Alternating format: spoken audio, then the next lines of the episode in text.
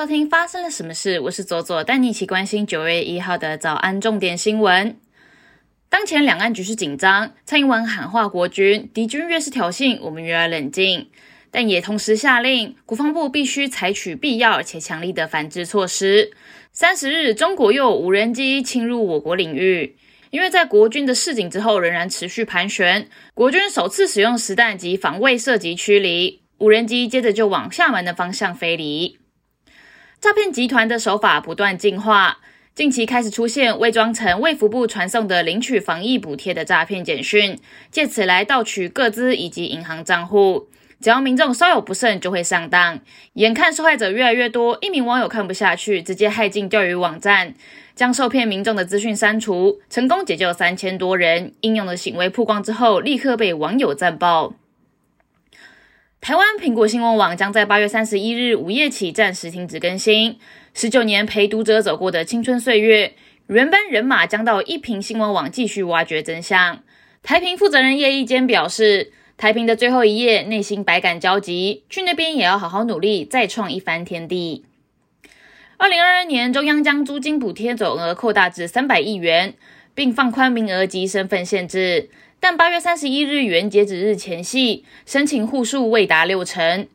内政部营建署公告，受理的时间再延长到十月三十一日下午五点为止。继上周美国印第安纳州州长侯康安访台之后。外交部证实，亚利桑那州州长杜西率团访问台湾。访台期间，杜西州长将觐见总统蔡英文，并深化双方在高科技产业以及相关领域的产学合作与交流。国际方面，前苏联领袖戈巴契夫因常年的重病医治无效，于莫斯科的俄罗斯中央临床医院去世，终年九十一岁。戈巴契夫在其总书记任内期间推行开放政策。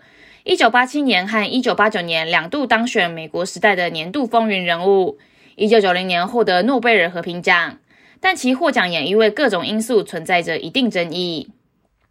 乌克兰科学家鲁塞夫每天巡视黑海沿岸，检查有无海豚搁浅。他估计乌俄战争爆发以来，已经有五千只海豚死亡，并指出俄军使用的声呐是海豚死亡的罪魁祸首。鲁塞夫告诉法新社。二零二一年，我们在公园长达四十四公里的海岸线只发现三只海豚。他说，今年我们还可以在进入五公里的范围之内，已经发现了三十五只。葡萄牙古生物学家最近挖掘出可能是欧洲历来所发现最大型的恐龙骨骸化石。法新社报道，这些化石被认为是犀角类翼龙的骨骸。这是一种十二公尺高、二十五公尺长的草食性。这是一种十二公尺高、二十五公尺长的草食性恐龙，约一点五亿年前居住在地球上。未来几个月，研究团队可能在现场和周边的区域进行更多的挖掘。接下来，我们来聊今天的发生了什么事。接下来聊九月开始上路的政府新措施。疫情方面，入境检疫变成三加四，放宽自主防疫期间可以返家一人一室。后四天的自主防疫检疫处所调整为一人一室，不需要向地方政府申请自主防疫期间地点异动作业。第二个是开放六十五岁以上的长者免费领取快筛试剂，可以持健保卡到各快筛实名制的贩售据点免费领取。第三，九月一日起第五轮的快筛实名制开卖。维持最多可以买两份，有需求的民众可以持健保卡到健保的特约药局与卫生所购买。第四，金管会跟产险业者达成共识哦，新版的海外突发疾病医疗减负示范条款以及旅游不便险参考条款在九月一号起实施，把法定的传染病列为除外责任，等同于出国的期间确诊新冠肺炎、喉痘或是登革热就没有办法理赔。第五。高中以下的各级学校在八月三十号开学前两周维持旧制，就是班上如果一个人确诊，全校就得停课三天。但是在九月十二号起会改为新制，班级出现确诊者的时候就不需要停课。